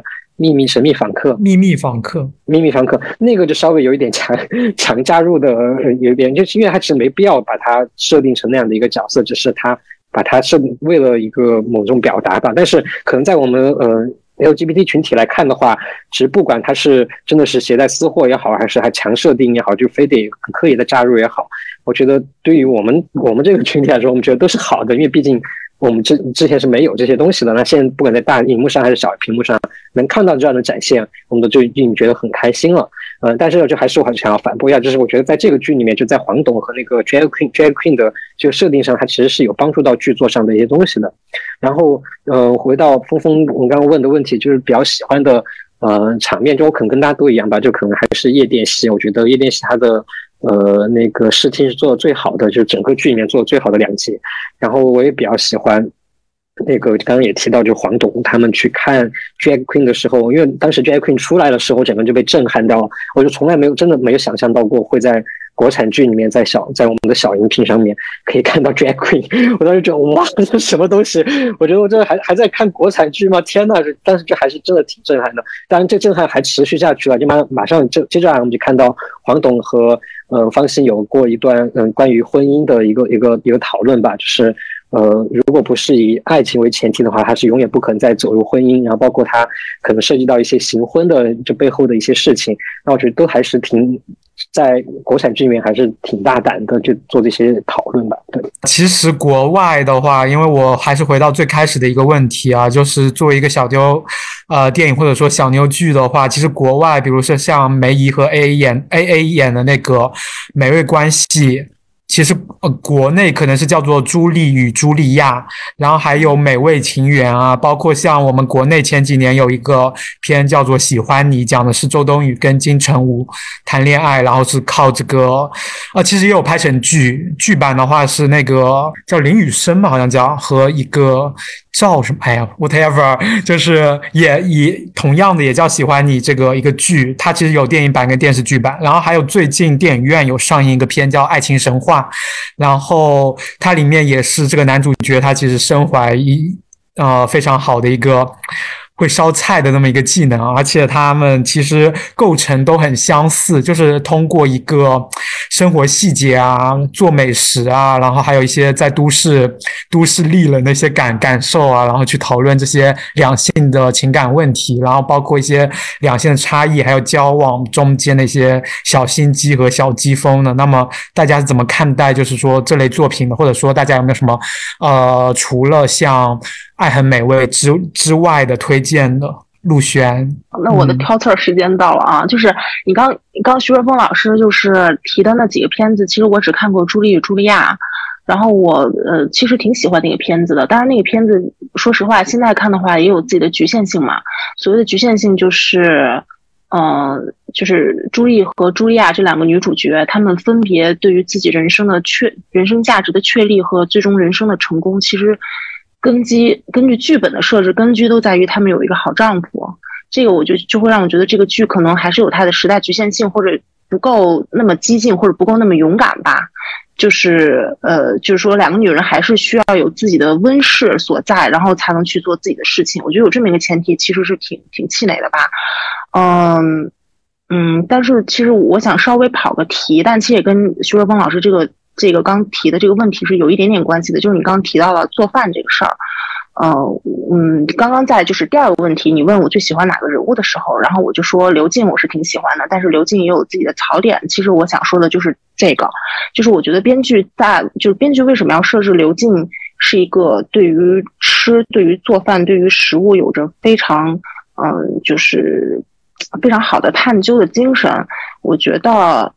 可能他在想到所谓的饮食做饭这个源头，是不是还是跟女人需要做饭这个是有关系的呀？就是说，刘静她的就是这样的哈。为什么？为什么我会有这样的疑问？在于，就是刘静她这个人物设置，其实比如说我我在幻想我是编剧的话，然后我在想我给刘静这么一个人物安一个什么样的创业的一个领域比较好呢？我可能想会想很多种。因为刘静他本身是一个程序员，他是个 IT 嘛，IT 程序员，所以其实他我我给他创业的这个领域可以很广的。但是为什么我会想到饮食做饭？然后我我就会怀疑，就是编剧是不是要把这个话题还是要引到就是女女性要做饭这个点上？为什么呢？并不是我胡思乱想或我多疑症，是因为他编剧最终让江山木和宋超爱上刘静的这个最初最初最根本最源头最核心的契机，就是因为做饭。然后我就会觉得说，那如果刘静不会做饭的话，他们俩还会爱上他吗？我觉得这个是这个剧在剧本上逻辑链，或者是就逻辑上的一个断裂，一个很严重的断裂。为什么呢？我必须要说的是，土楼老师，等一下，我怕我断掉。就是是这样的，就我记得很清楚的是，最在最开始的时候，宋超，呃，就他们俩，宋超跟江山木两个人晚上喝夜酒的时候，宋超说他是怎么爱上刘静的，是因为，呃，他们俩都说刘静因为是个不卑不亢的女生，怎么怎么怎么样。就是他们嘴上说的和他们实际上心里想的，就编剧给我的感觉是是是这两个是分开的。因为宋超说他第一次遇见刘静被刘静吸引，然后是因为他一个人在国外留学的时候很孤独寂寞冷，然后他也不爱吃西餐，他即使有钱他也不会去买西餐吃，他就在刷那个就是应该抖音吧之类的平台，然后看到刘静做饭了。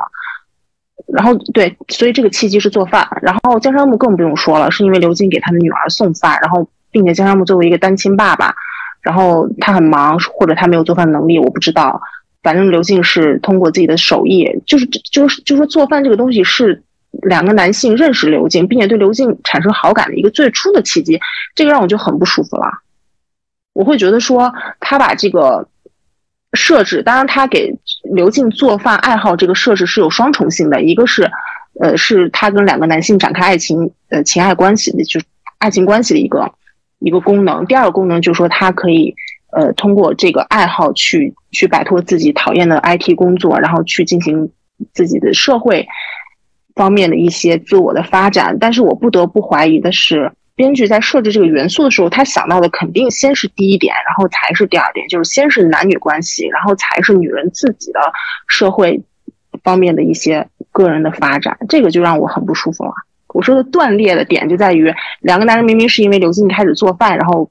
就是对他产生兴趣的，然后吃他的饭很开心，这都全演出来了。但两个男人在正襟危坐喝酒，然后说自己为什么爱这个女人，两个男人就把这事儿全撇开了，然后就说因为我喜欢她的不卑不亢。我觉得这个就是断裂吧，心口不一，就这种感觉。我我觉得我刚刚我还挺震惊的吧，就是呃陆璇。会对这个有，呃，但是我明白，我完其实完全，你你这么说了之后，我其实完全能从你的视角来说的话，完全能明白为什么会觉得你会觉得有点不适，呃，但是我觉得可能从创，我可能觉得从创作者角度来说的话，他们可能是无意造成这样的一个不适的一个观感，因为呃，首先我觉得他这整个剧的定位就是跟想要把。嗯，感情和美食嫁接到一起。那他如果定位了说夏梦是去要去做一个一个一个什么总，然后呃，那个黄欣又是一个离开职场很多年的一个这么一个结已婚女性的话，然后觉得她可能会就只能在刘静这个人物身上去让她设置一个跟美食相关的东西，这样她才能更扣题一点。然后那至于到底是这个些这个刘静这个人物的设置。在前还是整个剧的这个跟美食扣题、美食的这个主题在前，嗯，这个我觉得我们也没办法去揣测。但是我觉得个人觉得，从创作角度来说，他肯定是把整个剧的这个美食是放在前面的，然后再去想每个角色哪一个角色可以和美食扯上关系。然后这是第一啊，第二，我是觉得说，呃，其实如果让刘静不不去做美食，去做其他东西的话，其实他很多东西还是说得通的。比如说，如果他是写小说，那宋超以前在国外留学的时候，一个人很孤独，没事干的时候，还可以。在网上看到看到刘静写的小说，类似的，就我觉得他其实很多东西是说得通的，只是他为了可能要扣题，所以去把这个美食安插安插到安安插到那个刘静这个身上。但是我完全能 get 到陆璇刚刚提到，就是是不是说呃美说到女性创业，它只能和美食相关？但其实我觉得呃这个的确是会找造成一些不好的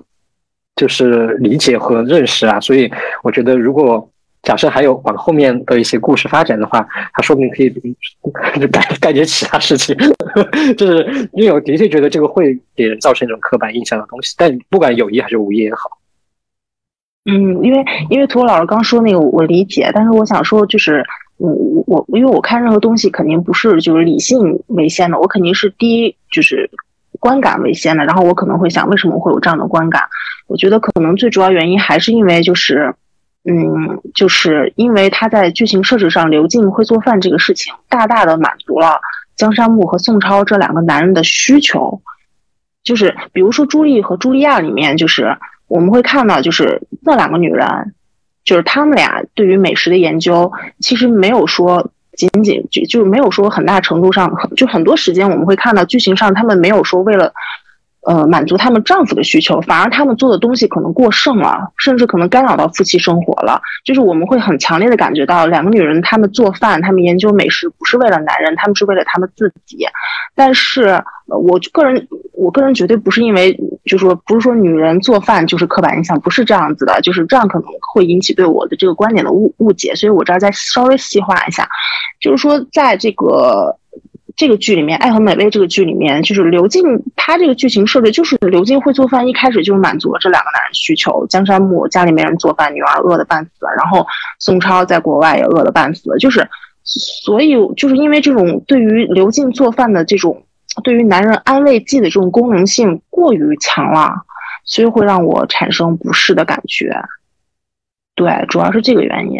嗯，我明白了。但其实就比如说，如果呃，如果说比如说江山木他没有这个女儿，然后呃，宋超也不是在那个状态下去呃重新认识呃刘静的话，那是不是呃这样就假设这么去写的话，呃，陆璇是不是会觉得稍微好一点？对，就是弱化一下呃刘静会做饭的这个这个这个本事本身对于江山木或者宋超的这种安慰剂的功能，如果弱化这个功能，把他会做饭更多的反馈于流进于自给自己的满足，甚至他会做饭是不是给这两个男人本身或者他跟这个男人之间的关系造成了一定的障碍，但是他还会去做。我就是说这个女，我觉得这才体现了就是这个女性要追求的东西到底是什么。明白了，明白。我觉得说说的挺对的，这种 说服说服我了。陀螺对这一类作品有没有什么想说的，或者说有没有什么推推荐的，或者说你是怎么看待这类作品去营造人物关系？包括最近不是还上了《爱情神话》吗？也是大家吃吃喝喝、推推推杯那个什么的过过程中就开始聊这些东西了。就其实我觉得是一个比较俗套的一个一个概念吧，就是说要非要把情感。然后和美食就是就是把欲望的这个东西给扩展开来，这是比较俗套，但是呃也比较，我觉得比较比较难做吧。但是像以前包括呃呃李安啊，还有很多一些其他的电影，大大小小都有描绘描写过这样这样的东西。呃，其实我反倒说，嗯，类似的电影推荐或怎么样的话，我反倒其实昨天在一个群里面的时候，我还在跟那个群里面的群那些群友聊一部电影，就是很早以前那个。嗯，茱莉亚·罗伯茨 演的一个一个 chick flick 一个小妞电影，叫那个《我最好朋友的婚礼》，就他那个其实跟美食没有什么关系了，但是呃，而且有时就是讲两个女性去抢一个男性的呃这么一个故事，但是我不知道为什么，就到现在我放到现在来看啊，他其实刚刚嗯陆璇提到了很多关于爱和美味的问题，他那个电影好像是九十年代的一个片子吧，我记得不知道是零零初还是九十年代。那个片子，它其实都已经很好的去解决掉这些问题，所以我觉得那个片其实还挺先进的。我不知道，我不知道现在如果再看它会不会，或者是陆璇如果再看这个片子会不会发现一些其他问题。但是目前我想了一下，我觉得那个片子的确在这些方面处理的还挺先进的。其实陈正道呢，他是有两条创作方向的。刚刚大家也都提了一条是悬疑啊，今年的这个成绩是这个《秘密访客》是非常差的一个成绩。然后另外一条是这个爱情轻喜剧。然后今年呢是《盛夏未来》和《爱很美味》。然后这两部呢反而是成了他啊从影以来目前口碑最好的两部，就是。Top one, Top two 的这种这种感觉啊，然后大家就是觉得像这两部情感向的一个影视作品中呢，又有一些共性，比如像刚刚陀螺和呃。阿阿恋其实也聊到了，就是它里面会加在一些呃他自己的一些多元身份的一个视角，然后同时呢又会讨论一些通过这个视角，其实也是他个人相对于别的一些影视创作者、一些别的影视创作团队比较特殊一点的这个视角呢，它其实能延展出一些相对于国内别的影视剧更好的一点心情的一点荧幕关系可以给到大家的，所以大家觉得像。啊，大家觉得对于陈正道的这两个方向，或者说对于陈正道这两部情感向的影视作品，大家有没有什么看法呢？嗯，其实陈正道有个很大的优点啊，就是他的审美很好。我说审美其实不是说在电影美学上的审美，而是仅仅是在呃整个呈现出来的影像的一个质感上，包括布景啊，包括服装设计、美术这些东西。我觉得他在这个东西上面的。呃，审美是比大多数的国产、国内的呃一些同类型的导演都做得更好的。呃，那其实不管是嗯刚刚说都市情感这一类，还是呃像他做的不太好的那个秘密访客，他其实在这方面的特点都很突出。包括爱和美味，我其实觉得最开始一开始我就喜欢上这个剧的原因，就是觉得，呃，这峰峰最开始有提到，就是他一点都不土。就我记得以前看过很多国产影视作品里面，比如说夜店。呃，我看的那些夜，它展现出的夜店都是要么就是很土，要么就很 low，要么就是不知道是什么年代的夜店。但是在《爱和美味》里面那两集夜店，就是它展现出一个你特别想要去的夜店，就是一个呃，你觉得是真的是当下呃比较潮的一个，或者是最呃最年轻人会去的那样的一个环境吧。呃，所以我觉得陈道他的一个优点优势，一个很大的一个优势，可能不止他自己，还包括他整个团队。他的有一个很大的优势，优势在这个地方，他可以做出，尤其是在做这种都市情感的东西的时候，他能做出一些很很当代、很很很潮流，然后很不土的东西。包括呃，刚提到的那个《盛夏未来》，它其实也是也是这样的。包括里面他们的角色去参加电音节啊什么的，我觉得那些东西都是做的做的还挺好。不土的应该不应该是一个很高的要求，但是放在我们这个环境也，就真的是已经很难得的一个一回事儿了。但是其实我个人的一个看看法，特别像《盛夏未来》这样的电影，还有像那个《爱很美味》，其实。国外也不一定能，因为我平时也看日剧啊。其实《爱很美味》也有一些观众会提到，它其实很类似于日剧，因为日剧里面这种美食加都市丽人加这种情感关系太多太多了。然后我反而觉得这个，哎呀，不过这也跟预算有关系，因为日剧的预算特别特别低，但是。他们在低预算的情况下，反而也能做出一些高，相对来说还是比较高质量的一些画面。然后在国内的话，好像真的很难做。国国内好像能做到爱爱很美味这种已经到最顶端了，好像其他都不太不太不太能看吧。对，就是我我觉得就是我之前有跟朋友聊这个问题啊，就是其实咱们呃整个影视行业呃的技术层面其实都越做的都越来越好，越来越发达。呃，你看，不管是特效啊，还是其他一些技术环节，我就觉得会有越来越多人才涌现。但是会有一个很大的问题，就是关于审美这个东西。因为其实我觉得，在咱们的教育系统里面，我们从小其实就比较忽略这一点。就是比如说，我们不会去一个现代、现代呃那个现代艺术博物馆，或者是怎么样的去去让有老师去带着我们去鉴赏一些作品或怎么样的。因为以前我们的美术课都是用来写。呃，数学作业的，或者是用来干其他事情的，呃，但是比如说，因为我在法国待了十多年嘛，我就会会有观察到，就比如我经常去逛博物馆的时候，就会发现里面成群结队的，一整个学校或一整个班级，呃，那些学生们，不管从从很小的幼儿园那样的，还是到中学，都有，就是他们固定的会这样去带大家去去让大家去发现，或是这个过程，并不是说让你去判断什么是美的，什么是不美的，而是让你去学习去。呃，去审美的这个过程，但是我们好像就比较欠缺这一点，所以呃，我觉得像呃陈仁道或他团队这样的，嗯，去把这个东西，其实就很正常化，就是你现在是什么样子，你把它拍出来就行，其实很简单的一个东西。但是为什么就是我们其他的团队或其他导演，他们就很难做做到这一点？我觉得这个是一个很重要的原因，就是我们不知道要怎么样把一个。很好看的东西给呈现出来，然后最后这样会呈现出一些就奇奇怪怪的辣眼睛的东西。那他们可能做的时候还觉得那个是很好看。我我说几句吧，我一一方面我是挺赞同涂罗老师说的，就是他这个剧，因为我刚刚其实全程都在挑刺儿嘛，我就说一下它的优点吧。第一个就是同意涂罗老师说的，他其实还是整体上不妥。就是不会说某某一个人物的装扮或者某一个场景，对他包括他的那个夜店什么的，就是我们现在年轻人会去的夜店，就是很正，就是很很地道的夜店的场景。然后第二的话，我想说的就是他这个剧里面，其实我看的比较舒爽的地方在于，就是江山木，因为他是那个副导，就是他会呃，就是处理嗯剧组里面很多很多相关的一些统筹的事情嘛。然后他这个剧里面就会有一些就是拍摄的一些场景，剧中剧的这些场景，给我印象最深的两个 就是，我觉得拍的非常好，而且很幽默，但当然也是道尽了这个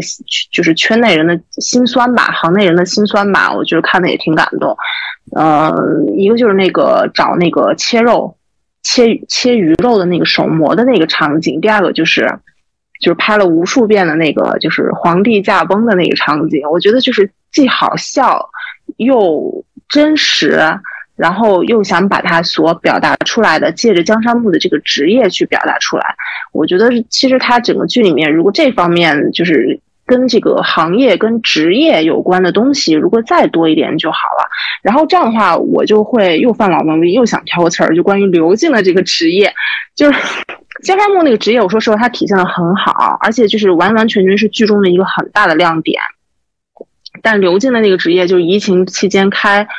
就是带堂食的这个餐厅，我觉得无异于自杀吧。对，但当然他想通过这个设定说他跟他的父母就是要抗争嘛。我这个我可以理解，我觉得年轻人都可以理解。但是我觉得就是出发点是好的，但最终解决方式居然是让他在疫情期间去把自己所有的积蓄，然后投去做一个其实我们一看可能就不 OK 的一个。一个带堂食的餐厅，我觉得就是编剧好像让我刚刚眼前一亮，好像又失望了一下。对我本来想夸这个剧的，就是刚刚我夸的前两点，尤其是又跑偏了，又想到了。接着那个陆璇刚刚提到说，就是因为其实我们一开始说了很多这个剧的它的做的一些不够好的地方，那呃其有提到很多他觉得它不真实或者是不太写实的部分，然后但他其实也有一些，我觉得刚刚像陆璇提到，还有一些很写实的，让大家觉得很真实的东西。因为我之前有跟一个女性朋友聊，就她会觉得说里面的呃这几个角色他们的妆容，然后包括。睡觉前的时候会会整个把那个妆容都去掉或怎么样的，就是他觉会觉得这些东西这些小细节做得很好。因为以前我们在看很多剧国产剧的时候，里面的女呃女女女演员就是从头到尾不管在干什么，然后都是画满了脸上画满了妆，然后就是但是这个剧里面好像大家就会在这些小的生活的小细节上面会做的比较真实吧，包括像夏梦她用的那些化妆品。呃，护肤护肤品啊，大家一很多人一看就会发现，全都是特别贵的，就是很符合他的这个身份的，嗯，这些东西啊，我觉得这些他其实细节都做的还，就是还挺真实的，就是在生活这种小细节上面嘛。就我就这我就补充一点，刚刚陆璇提到一些关于真实，还包括那个吐槽那个行业内的那个东西，我觉得其实也是做的还挺好的，因为不仅是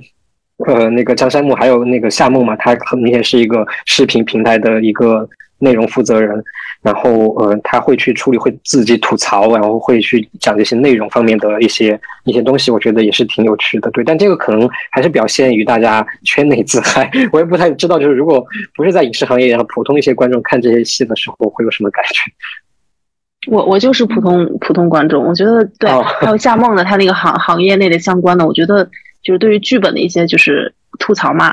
我我反正我觉得非常有意思，我我觉得就夏梦和江山木行业内这两段啊，哎，但是你觉得那个方兴他的公关行业这一块呢，就是你有什么感觉？方兴这个公关行业的话，我觉得其实没有夏梦或者是江山木他这个职业相关体现的那么那么的真实吧。方兴他那个里面还是带有一些狗血在里面的。就是，当然，她作为一个就是白瘦美，然后因为自己的外貌，然后无法去做自己想做的事情，而只能老是被老板叫去陪酒。包括他离开职场很多年，然后再回来，嗯，这些大体上我觉得还是比较真实的。但是你在就是细究的话，包括她后来就是跟那个就她之前的同事，后来变成了一个就是身居高位的一个。一个男人之间的一个就是博弈，我我觉得那个地方就是有点有点假了，到后面就有点假了，前面还可以吧，但是我觉得嗯不是很有趣，我觉得有趣的还是还是江山木和夏梦相关的职业相关的这两块是比较有意思的。嗯，方心的这个职场负责确实是非常有那种爽文中年人爽文的感觉，你就很难理解说一个离开了职场五年的。公关，而且他之前做公关也就是在陪酒，然后突然间就好像呃获得了超能力一样逆袭了，然后开始不管呃杀进杀了杀了前夫杀职场的那种感觉，所以其实这种感觉也是贯穿了我在看这部片子的一个观感吧。像刚刚大家也说这个片子很真实嘛，包括女明星不化妆啊什么的，像夏梦夏梦她洗完澡也没穿内衣，然后这个其实也是让我觉得非常的呃有一个小惊喜的感觉。但另外一方面，他们好像所有人都住在。样板房里，就包括副导演这种就能住那么漂亮的房子，就是可能就是呃业业内人也是会比较疑惑的一个点吧。对，所以就是 会有这种就是真假参半也好，就是或者就包括我们对这个整部剧的评价也是好坏参半的这种感觉，就是所以是这个这种感受也是让我会觉得，就对于整部剧是有一个很整体来说很矛盾的一个观感的。其实江山木住的那个房子，就是如果放到成都来说的话，其实可能应该也不贵。如果看如果看地区啊，这还可能可能也不是特别贵。但是，这个又会涉及到另外一个问题，就是在在成都也不会有什么视频平台公司什么的。所以其实就是对，我的确有很多朋友跟我吐槽，就是说江山木一个明明一个副导，就还住那么大一个房子。他这个地域上其实很奇怪，他是在成都，是吧？但又有点像上海，又有点像成都，因为他的那些，你说在成都哪有片场啊什么的，他们还要一天到晚去片场啊什么的。但是，对，就是又有点像上海的那种感感受，就是像混杂了两个城市，上海的影视公司加那个。对，所以我觉得他并没可能并不是想要把这个东西具体到一个某一个城，他们只是放到成都去拍，但是可能并并没有想把环境给落实下来。对，有一点点。空有一点浮，跟我们最近院院线上的那个其实还挺不一样的。我我我想问，因因为最后一个问题很重要，我想问一下大家，就是关于那个黑色婚纱的那个设定，因为。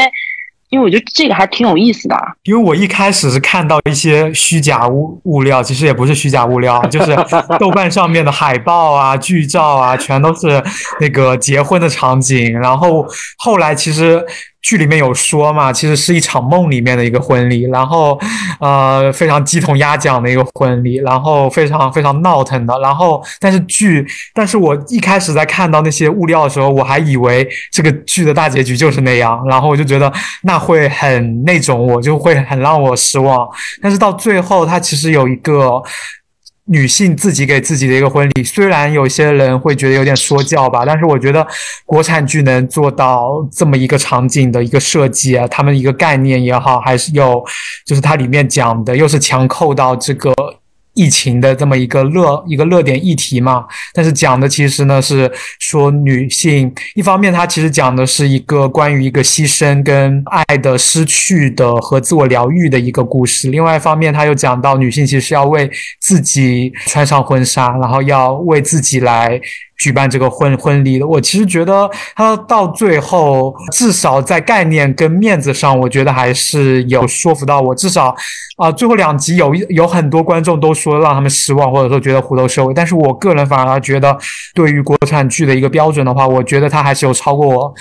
的一个对结局的一个盼望的，而且他还是留下一个开放性的结局，我觉得也还是不错的。嗯，呃，我是觉得他那个黑色婚黑色婚纱整个那那一大段，我都会不知道为什么会觉得有点拧巴，就是呃，我一直在想着帮他去想把它捋捋顺，我都就觉得有点拧巴，因为一开始方心他去提出这个东西的时候，他是讲的是呃。女性不一定，她最重要的那一天不是她决定说要去结婚的那一天，而是她去做出为自己的生活做出决定那一天，那那个才是她最重要的一天。所以她就觉得说，那在这样，嗯，就穿婚纱这件事情，她把套在这个上面了。但是她这个东西又跟黑色婚纱这个东西好像又又不是特别的贴合在一起。那因为她穿黑色婚纱这个其实应该是一个比较去反抗一个嗯既定的一个审美，然后嗯，如果你觉得那个黑色婚纱是很美的，那你就。愿意去就可以去穿那样的黑色婚纱，不一定非得每个人都穿白色婚纱。但他觉得整个逻辑好像就是有点不通顺。我觉得，我不知道陆璇刚刚问我们是不是这个，是不是这个意思？阿莲，阿莲，你可以先说一下。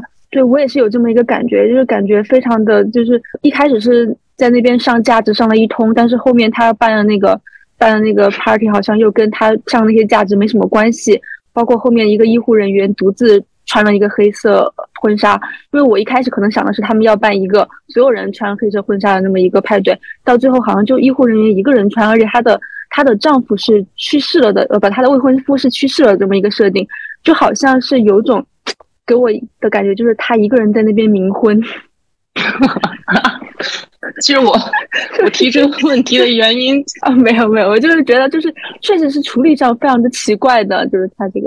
我我我我问这个问题原因，就是因为我觉得是完全就是一个是左老师说的很拧巴，一个就是阿恋说的他逻辑链有问题。就是我觉得编剧就是这么说吧，编剧因为他自己可能没这个胆儿，但他偏要去硬着头皮去提到黑色婚纱这个意向。然后我当时看的时候，我也会发现说，哎。一开始因为我身边的确有朋友，单身女性在自己生日那天穿着黑色婚纱去拍那种时尚大片儿，是真的有。然后我也是因为这个我才知道黑色婚纱的，所以我在看这个剧的时候，他们当时那个策划公司，然后给这个品牌策划，我当时还眼前一亮。所以这个剧的毛病在于总是让我眼前一亮，然后再让我重重的失望。然后我就说，哎，不错。然后接着我就惊喜的看到，不光要给这个。品牌进行策划，还有举办一个就是集体穿黑色婚纱的这么一个机会，我当时就特别高兴，我就准备看说大家怎么穿黑色婚纱。就我一看，怎么都 穿的是白色婚纱，我直接就愣了。然后接着就是，对，刚阿炼也说，我也是，我觉得更让我下巴要惊掉的一个场景，就是因为它靠近了这个移情这个话题，全场大家都穿白色婚纱，只有一位女性穿着黑色婚纱，就是呃那个因为抗议。因为那个移情抗议，然后呃失去自己丈夫的一个一个女性穿着黑色婚纱，也就是说，在这个语境下，意思是穿着黑色婚纱的女性就就相当于在出席自己丈夫的葬礼穿的那个黑色婚黑色纱裙吗？就是根本跟前面说的黑黑色婚纱完全就是不是一码事，就是她完完全全就在搬石头砸自己脚。她本来想去立一个非常标新立异的一个。东西，但最后这个东西变成了一个砸自己石头的脚，然后就让我觉得编剧不知道怎么想的这种感觉，是不是有失忆症？我我在网上有看到一个说法哈，就是感觉好像可以解答大家的疑问，虽然他肯定是这个东西没做好，就是网上有说法是觉得。嗯，他去找大量的白色、黑色婚纱的预算可能比比找大量白色婚纱的预算高很多，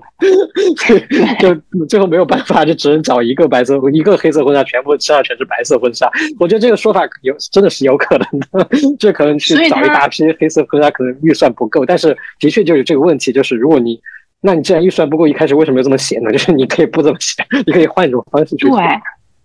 对，而且我刚要说的是，我我觉得他因为黑色婚纱引出来了一群白色婚纱，会让我觉得就是还不如不办这个活动呢。因为就是你想想，一群女人穿着各自都穿着白色婚纱，就是一副恨嫁的模样，恨嫁的即视感，我觉得太可怕了。对，我觉得完完全全就是把编剧本来想表现的一些很先锋的一些东西，然后完完全全是反方向，同等深度的去。打破了他想表现的东西，所以我觉得很失败这一点。我还有个问题，我也想再聊一下，因为最后他留了一个开放性的结局嘛，就是方心怀孕了，然后刘静，然后是哎是要刘静是吧？对，然后刘静他又同他同意了那个嗯山木的求婚，但是他有反悔，他有点想反悔。然后嗯那个夏梦呢，他跟那个嗯陆冰同居了，但是。大家很可能会觉得说，嗯，这个同居之后可能会出很多问题，因为他自己也觉得说，就是要爱到不能爱为止嘛，意思就是可能之后会出现很多摩擦。然后我就不知道，呃，峰峰、陆璇和阿莲对这样对这样的一个为第二季打开的一个开放的这么一个结局，呃，让大家会对第二季有什么样的一个期待？就比如说，大家会希望方心的这个角色，她因为她怀孕了，然后有可能要去异地工作，那她身上大家希望她可以发生一些什么东西？嗯，能让大家会就是让这个她第一季的这些一些问题可以得到解决，或者包括像刘静他有人求婚，但是他又不想，他又后悔了，这个在这条路故事线上面。因为我有想过，因为我们刚刚其实一直在聊关于就是女性主义这块，然后包括女性视角，她要怎么样去做改善。那我实在想，呃，因为他最后那个留的那个点其实挺挺意外的吧，就一个接一个接受求婚，然后一个怀孕，我觉得呃，他要怎么去化解这个东西，要把它。继续做的，嗯，更加女性主义，或者更加嗯更那个女性向一点的东西，因为这样它留留的这个尾巴，其实很容易就越越越越写越对，越写越回去。所以我在想，他要怎么样去写，可以把它从这个东西把自己给自己挖到这坑里面，然后自己再爬出来。就这个，我是我自己在想象的一个。我正在思考的一个问题，所以想问一下大家。其实还是挺难的，就是因为哪怕是国外的美剧的话，基本上第二季、第三季，除非是那种超神的，否则就是哪怕是很多艾美提名的美剧啊，我感觉第二季、第三季。季也基本上就是沿着第一季继续往下拍，好像不可不太可能有什么新的突破或改善，都是很难做的。好像新的突破和改善都是极少数的剧集才会出现的。对，但我的意思就是在在女性主义这块，就是我们因为这我们这期就一直在讨论这个东西嘛，所以我就想说，如果按照他的这个留的这个尾巴来来说的话，他往下面写的话，嗯，有没有可能去把这方面去做一些改善？我觉得，既然留了这个尾巴的话，首先就是说这三点呢，其实是没有办法改变了。然后接着就是要改变的，可能就是一方面是增加一些男性角色，而且是跟第一季不一样的。然后这些男。这些男性角色其实可以做一些规避的，他们而且可以做一些新的，就是说他们可能他们在性格上面的一些差异化，然后跟我们第一季的这个情况可能会有一些不一样，比如说，呃，会出现一些所谓的跟标准男性，其实刚刚陆璇有提到嘛，就是这种在西方的话可能会更直观，就是白人直男这种所谓标。标准男性的这种更更加有一些区分度的一些形象。第二点，我觉得可能就是在女性的完完成上面，因为像刚刚陆璇也提到了，这个刘静的话，她烧菜可能里面会有很多的功利倾向，也不是说功利倾向，她自己给自己烧菜其实是没有的，但是她啊，这个剧本在编剧的时候，他其实会有很多，比如说他要说服自己的父母啊，要说服啊，要给其他男性带来慰藉啊之类等等啊，就是说，其实我觉得这种功能性的一些书写其实可以减少，然后更多的是强调，就是说这个女性自己的这个职业和她自己的一个家一个家庭的生活啊什么的，他们其实会出现某一些分歧，但是她要在里面做出自己的选择，我觉得。呃，有一些女性的。就是我们今年其实有一个电影叫做《我的姐姐》，我其实当时也是那个结局发生了非常大的分歧在网上。然后我倒是反而是觉得有一些，哪怕是她回归到一些刻板的选择，或者说她更加重视家庭的，或者说更加重视自己丈夫的情感，但是怎么说呢？就是说她只要自己能自圆其说，这个角色能自己自己自圆其说，哪怕她自己做出了一个看上去可能有点刻板的选择，我我也是都能。接受的，因为我，呃，归根结底，我追剧也好看电影也好，我不是那种非要看到一个完全符合女性主义或者说女权主义的这么一个形形象出现在我面前，我才要为他叫好啊。他可以充充满缺点，我也觉得他可以出现一些不好的一些选择，我都是哦可以接受，只要他自己能自圆其说就可以。这个是我其实接受的一个。基点，然后第二点的话，我是觉得在这个过程中，它其实可以相对来说，就是在相对的意义上，它其实可以减少一些呃所谓的这种刚刚给两位女性观众带来的一些不适和一些可能会带来歧义，或者说在社会传播上面可能会带来一些不好地方的地方。那么我觉得呃这个可能是后续的剧集需要再继续注意的。那我简单说几句吧，我觉得嗯可以设想，比如说方欣，因为她怀孕了嘛，比如说她把孩第二季她把孩孩子生下来之后，他的生活是怎么样？因为，嗯，会有一个人设上的一个一个一个更立体化的一个机会吧。就是他第一季里面，她是一个娇娇女，其实，对，就是她其实是不太接地气、比较阳春白雪的一个女白领吧，是这种感觉的女生。所以第二季的话，如果说她真的把孩子生下来，然后，呃，她的生活会有怎么样的变化？然后是不是通过她生活？中各个维度的变化，然后引出它本身个体更多面、更多面的一些一些东西出来，我觉得可能可是不是比较有意思。然后刘静的话，刚才徐若风老师也说了，我也同意，就是说，其实我希望能出现一个新的男性，把宋超给替掉，然后江山木可以留着，但是可以把更多，比如说三分之二的体量，更多的倾倒在他和父母的关系以及他创业本身，他父母关系和创业本身是是有着非常。大的一个冲突的，但是我觉得这两个点都要比刘静的爱情关系要有意思的多，可探讨的深度更多。夏梦的话，其实我也就两点，第一点就是我看他和陆斌的这个 last 是是得到什么时候才能耗尽，才能让他真真正正去考虑自己和就是从阶级上来说不太一样，但是通过其他方面，然后让他入迷的一个男人的关系，就是能够持续到怎么样的程度，然后中间会有什么样的一些。问题，然后我是比较想看的，但是我其实对于夏梦，我更想看的是他对于买房的一个。但是其实夏梦买房，我觉得没意思，我觉得可能让刘静或者方心买房可能比较有意思。对，让方心买房，因为夏梦太有钱了，高管嘛。他买买房没有老百姓买房的那种艰辛感，所以我觉得可能没什么拍头。对我我我我我改一下，我觉得让方心在第二季不光是有了孩子，还得面临买房的这个问题。就是我觉得剧本更加的对对对，就是这个剧本如果就是更能贴近老百姓的生活，而且其实对于我不能说对于所有女性，起码对于一部分女性来说，你在剧中如果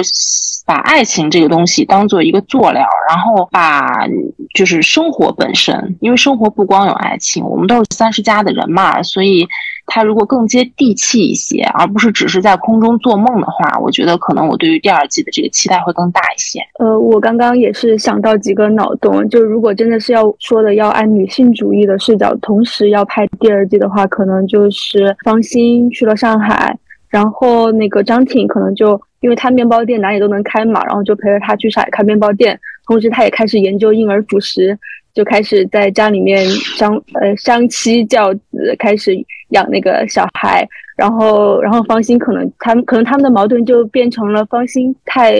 痴迷于工作，没有没有教育孩子这个点上。夏梦的话，他可能就是又遇见了一个新的健身教练，然后他会在自己的欲望上面有一个不断的探索，他可能到到了最后，他就会意识到一点，他其实人家对他认可，他其实可以，他可以并不 care，因为他自己也是个老板，他自己也很有能力，他他想要的就是他觉得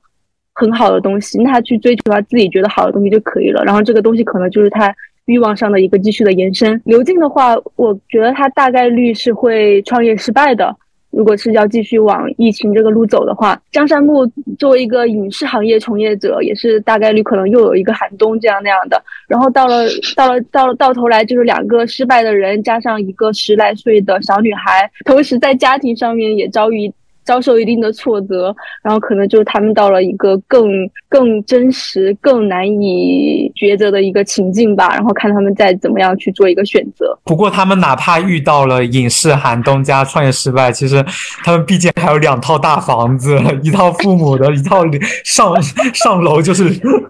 江山木的这两套大房子，所以他们也不会惨到哪里去。那就是江山木的房子是租的，然后他的父母给他父母的条件 两两两套房子都是租的。